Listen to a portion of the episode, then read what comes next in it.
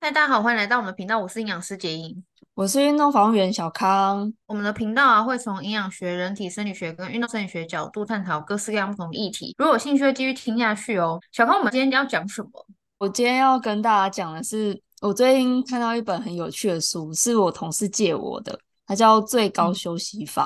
嗯。顾名思义，它就是要提供一个最能让我们休息到的方式。很多我们在休息的时候，就是会睡一整天啊。不然就追剧一整天啊，不然就是去度假啊，或什么的。可是常常这种活动结束完之后还是很累。那个放一个长假好去度假，觉得蛮开心的。可是一想到啊，明天要上班，那完全疲劳全部都回来，跟我好像没休过一样。为什么会有这种感觉呢？就是除了身体上面劳累之外，书中有提到说，其实这种疲劳感是。大脑的一种感受，然后他就有提到说，要让我们的大脑不要再感觉疲劳，其实有一个更正确的休息方式。所以今天就是要来跟大家分享，怎么样对大脑来讲是一个最放松的状态呢？就是我前几年有一个学者出了一本书叫《心流》，科学界已经很支持人在心流状态的时候，大脑是最放松的。所以也就是说，我们只要可以长时间的在这个心流状态，我们的大脑就不会这么容易疲劳。那为什么会特别需要这个心流状态呢？因为当我们什么事都没做的时候，可能我就坐在那里，或者是我在吃东西，我在刷牙，或者是我在走路，就在做这些事情的时候，我们的大脑其实它还是会一直活动。那这些活动，它就包含可能我想到前几天的事情，或者我想到过去的经验，或者想说，哎，那谁谁谁怎样，然后谁跟谁又怎样，所以我要怎样，什么什么等等的，会有一些那种很反刍性的思考。这样子的思考模式呢，或是这样子大脑活动，其实就是我们大脑的一个预设网络模式。当我们在睡觉的时候，我们什么都没做的时候，我们没有在思考特别事情的时候，它都会一直运作。那它总消耗能量是整个大脑消耗的百分之六十到八十，所以它对大脑耗能是非常高的。那今天如果是我们专心做一件事情，大脑耗能可能多个百分之五吧。所以我们在认真的时候，跟完全是胡思乱想的状态，其实没有到差很多。那也就是说，我们只要越容易越常胡思乱想，那对我们来讲，大脑耗能就会越多。所以这就是为什么心流状态是很重要的。那再来就是等一下会讲到几个大脑的部位，我觉得这个还蛮有趣的，因为他书中里面也有提到为什么我们平常这种胡思乱想会造成我们的疲劳。但是在这个开始之前呢、我还是要先平反一下，就是我们平常的这种胡思乱想啊，其实它就是一个发散性思考，很多那种艺术家、科学家。或者是创作家等等的，他们的灵感很多时候都是在这种发散性思考当中获得的。像有时候不是，嗯，可能在上厕所的时候，因为有点久，然后就会诶想到，诶其实什么事可以怎么做？或者很多人在洗澡的时候吧，在洗澡的时候，有时候会突然有什么点子之类的。那甚至是苦恼很久的事情，你可能会呃晚上想一想。啊，觉得哦烦哦，结束这讨厌的一天好了，然后就睡觉。哎，隔天早上就突然觉得，哦哦，我好像知道怎么做了。所以其实这一种发散性思考，它不是一件坏事，只是说当这个发散性思考它变成是很频繁的反刍思考，那这样子对我们的疲劳程度会有非常非常明显的影响。那刚刚提到大脑里面的几个构造嘛，第一个就是前额叶皮质。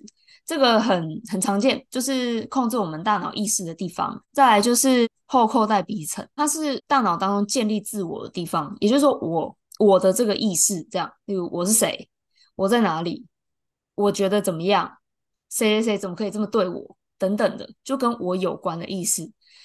那再来就是杏仁核跟海马回，杏仁核就是战或逃反应嘛，然后海马回就是跟记忆力有关。好，那。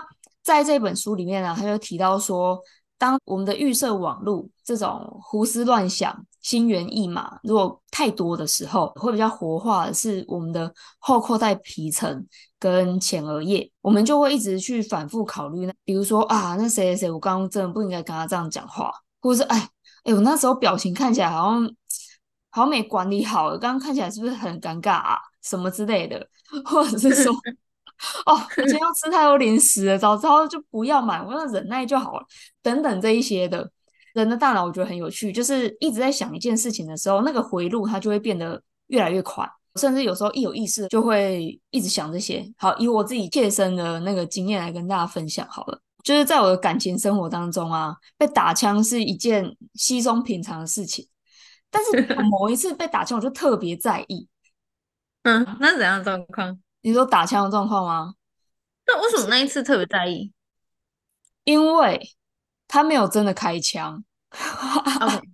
OK OK 啊，应该这样子讲了。其实他开枪了，只是他没有，只是他没有拿出枪。你懂那种感觉吗？就是我不懂。说两个黑道在对决的时候，对不对？他是不是我的对手站在我对面？嗯，他明明双手插口袋，那为什么我还是被射到呢？哦、oh. 啊，因为因为他用另外一把枪就是打枪我嘛。哦，oh, 他没有什么实际动作但他的行为已经是让我中枪了。哦，oh, 那我懂了。对，这件事让我非常在意，而且我在意非常久。然后那个疯狂的程度，就是我只要一有意识，我就开始想，到底是为什么？到底是为什么？为什么？为什么？为什么？好，然后在想，oh. 想，好，一天终于结束了。好，用睡觉结束这讨厌的一天。哎，隔天起来，哇，还在想。都是假的，很久，持续很久，真的很恐怖，嗯，真的很恐怖，嗯，嗯，所以大概就是这种感觉，反刍性思考就是这么可怕，它会伤害到我们的大脑，你知道吗？就是在那本书里面其实也有提到，就是说，当我们一直在做这种反刍性思考的时候啊，大脑皮层里面的白质会变少，白质就是神经元比较多的地方，那灰质变多就代表说那些神经元它都已经萎缩了。为什么？因为你只有在想某一件事情而已，嗯、其他你没有想的事情，它就会慢慢的萎缩掉，被修剪掉。哦，所以这也是非常可怕的事情哦。失智症啊，或者是呃忧郁症啊，其实他们的结构都有类似这样子的改变的。所以再回来，好，我们知道就是过多的这种心猿意马、胡思乱想，会对我们大脑造成这样子的状况。那另外呢，我们讲到杏仁核跟前额叶的关系，杏仁核它就是引起我们恐惧的一个。结构，所以它会诱发我们的战或逃反应。那很多时候呢，其实是前额叶我们的意识去控制我们的恐惧，避免我们做出失控的行为。举例来说，在某一些状况下，你就你就真的很想要回话，但是你知道回话的代价很高。为什么你知道代价很高？就是你的前额叶告诉你，你现在喷出来，你就是会，你就是会死，立刻死。哦，所以你这个时候就会压抑住你的恐惧跟愤怒，嗯、你就会坐在那里，嗯、你不战也不逃。好，嗯、那这就是他们两个的关系。可是呢，当我们一直有这种，就是一直在胡思乱想的时候，其实啊，杏仁核旁边的白质会变多。那也就是说，它周围的神经元是会连接很快，嗯、所以我们就很容易对很多事情都反应会很大，会很激烈，一直在恐惧当中。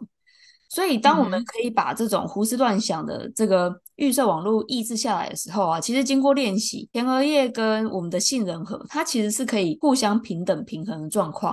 那再来就是，当这个心猿意马、胡思乱想的习惯比较被下降的时候啊，其实对我们的海马回也是有帮助的哦，就是它的周边皮质的体积是变大的。说了这么多，到底要怎么样才可以让我们的大脑维持在一个比较舒适的状况呢？就是刚刚有提到的心流，现在就是有很多人都在讲正念冥想嘛。我自己刚开始做的时候，我就觉得哦，好完美，应该 OK 了吧？结果很多时候也也一分钟而已，才一分钟。所以我觉得这个在一开始要执行的时候，它它其实有点难。但是这本书它里面提供一个方法，我觉得还蛮好，它叫动态冥想。动态冥想就是你专注的在做，比如说打扫、做家事。然后你做饭这一些之类的。嗯、那我自己是怎么样应用呢？嗯、就是我工作上也会需要训练一些人。那我大部分遇到的人，嗯、他们都是那种生活不是那么舒适啊。例如说走路走久会痛，站久腰会痛，或者是上下楼梯会不舒服，嗯、或者是有失眠、睡不着等等的。通常我大概就不会给他那种什么大重量啊，然后跑到喘到不行啊的这种训练课表。所以我就把这个动态冥想加入到我们的训练里面。那这个通常会放在控制需求比较高的动作，或是他非常需要去感觉他这个动作带给他的状况。例如说，他做一个伸展的动作，他会很需要去感受，哎，这个肌肉被延展开是什么样的感觉，然后他的呼吸有什么变化，等等等等之类的。就是我们在做一件事情的时候，我们就是观察这个当下发生的事情就好了。那所以这是一个什么样的状态呢？就是可以想象自己是站在路边，然后车很多。嗯一台一台一台开过去，在这样的状况下，没有办法很准确的看到每一台车它的车牌是多少，厂牌是什么，甚至从我面前过去的车子，我也没办法全部都记得它们的颜色是怎么样。所以对应到我们的大脑会一直有很多想法跑进跑出。我们要做的是什么？不用那么关注其中某一辆车，不用那么关注其中某一个想法，没有任何评论。就只是看它过去，嗯，像这样子就是对大脑而言最好的一个休息方式。那只是说配合一些活动，嗯、不管是运动，或者是家事，或者你熟悉的事情，甚至阅读这一些，它都可以帮助我们更容易达到心流的状况。这样子，所以我就觉得，哎、欸，那这个方法对我来讲就就比较亲近。那这个就是今天想要跟大家分享的最高休息法。你看完它以后执行的时候，你会觉得那感觉很很特别，就是有一种放松的感觉，然后睡比较好的人。是我执行了几天之后，精神状况真的变好了，睡觉也变得比较好。嗯、好，那我先来讲一下那个反差好了。嗯、我前一阵子是睡得很差，差到什么地步呢？我半夜我半夜要去洗手间的时候，因为其实半夜会想要上厕所，那就代表说没有真的完全睡着，睡眠状态是不好的。嗯我那时候要去的时候，其实我没什么意识。然后你有没有看到我头上这个？我印堂这里是不是黑黑的？对，它是一个乌青。你你撞到了？对，我去撞到墙，我走路就撞到墙。而且 我起来的时候，我完全没有印象这件事情。是我有一天就摸我脸，我想，哎，怎么痛啊？是不是什么痘痘之类的？好像是什么大痘痘。就没有。他过一天之后，他。他就是红红，不是痘痘那种凸起，是 O C 的那一种凸起。嗯、然后它颜色越变越深，嗯、越变越深。我才想啊，对，我那时候就撞到墙了，这样。天呐，然后很多事情我就很难专注啦，就是说我做一些事情我就开始没耐心，嗯、就会想要再做别的这样子。我这个人就是从小就很，我也其实也不是爱，反正我就很会在那边反刍思考了。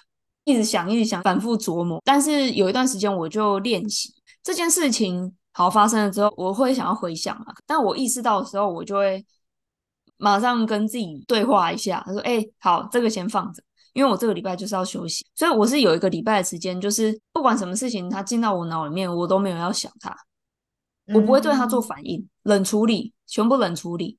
谁谁谁真的很很讨人厌，冷处理。嗯，然后什么什么什么真的很可怕。”冷处理全部，嗯，那一周之后，我就发现我的睡眠真的改善很多，嗯、就是就睡觉就就一觉醒来就这样，那中中间不会再有什么，然后也也没有什么做梦，都没有，嗯。嗯，所以我觉得这个还蛮好的、欸，嗯嗯，就是你休息的品质提升呢、欸，对对对，我觉得提升还蛮多的、欸，就大脑真的有、嗯、真的有休息到。